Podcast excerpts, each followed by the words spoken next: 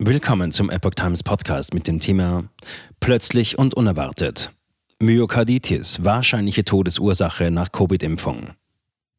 Ein Artikel von Christina Spörk vom 27. Dezember 2022.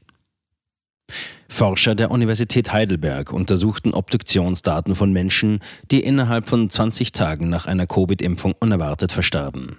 Bei fünf der 35 untersuchten Todesfälle wurde Myokarditis als mögliche bzw. wahrscheinliche Todesursache identifiziert. Zudem würden laut den Studienautoren umfassendere Register und Programme zur Früherkennung derartiger Krankheitsbilder benötigt. Eine Herzmuskelentzündung, Myokarditis, ist eine mögliche Nebenwirkung nach einer Covid-Impfung. Aus diesem Grund werden sie vielfältig untersucht. Nun liegen neue Daten einer Forschergruppe der Universität Heidelberg vor, unter ihnen der bekannte Pathologieprofessor Peter Schiermacher. Nach Auswertung der Obduktionsdaten unerwarteter Todesfälle in zeitlicher Nähe zu Covid-Impfungen stellten sie in mehreren Fällen Myokarditis als Todesursache fest. Bei den ausgewählten Fällen handelte es sich um unerwartete Todesfälle, die maximal 20 Tage nach einer erfolgten Covid-Impfung eintraten. Bei den 35 durchgeführten Autopsien der Universität Heidelberg wurde besondere Aufmerksamkeit auf die Herzmuskeln, das umliegende Gewebe, Arterien und mögliche Thrombosen gelegt. Dabei identifizierten die Forscher bei fünf der verstorbenen Personen, drei weiblich, zwei männlich, eine Herzmuskelentzündung als wahrscheinliche Todesursache. Myokarditis und aus dem Gleichgewicht geratene T-Zellen. Bei den im Fachjournal Clinical Research in Cardiology veröffentlichten Untersuchungen konnten die Forscher besonders auffällige Autopsiemerkmale definieren. Dazu zählt eine fokale interstitielle lymphozytäre Myokardinfiltration, eindeutige Herzmuskelentzündung, wie auch ein T-Zellen-dominantes Inflammationssyndrom, wobei CD4-positive T-Zellen bei weitem die CD8-positiven T-Zellen überwiegen.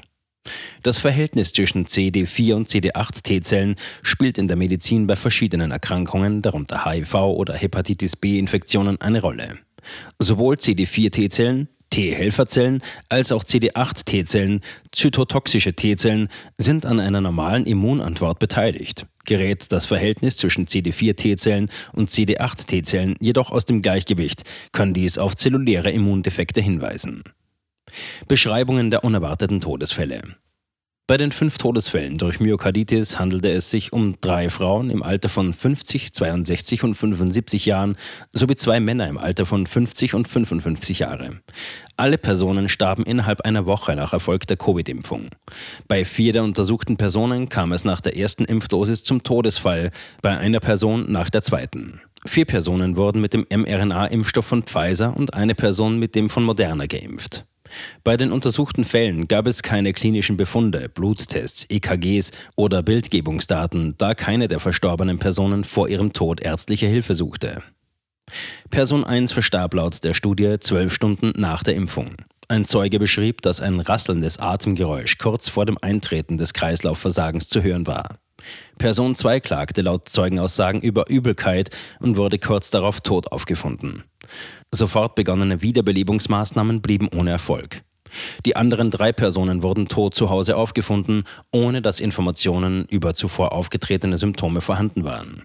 Laut den vorliegenden Daten zum Zeitpunkt der Autopsie hatte keine der verstorbenen Personen eine Covid-Infektion vor der Impfung. Limitierungen der Studie. Zu den Limitierungen der Studie gehört, dass bisher nur eine kleine Anzahl an Fällen untersucht wurde.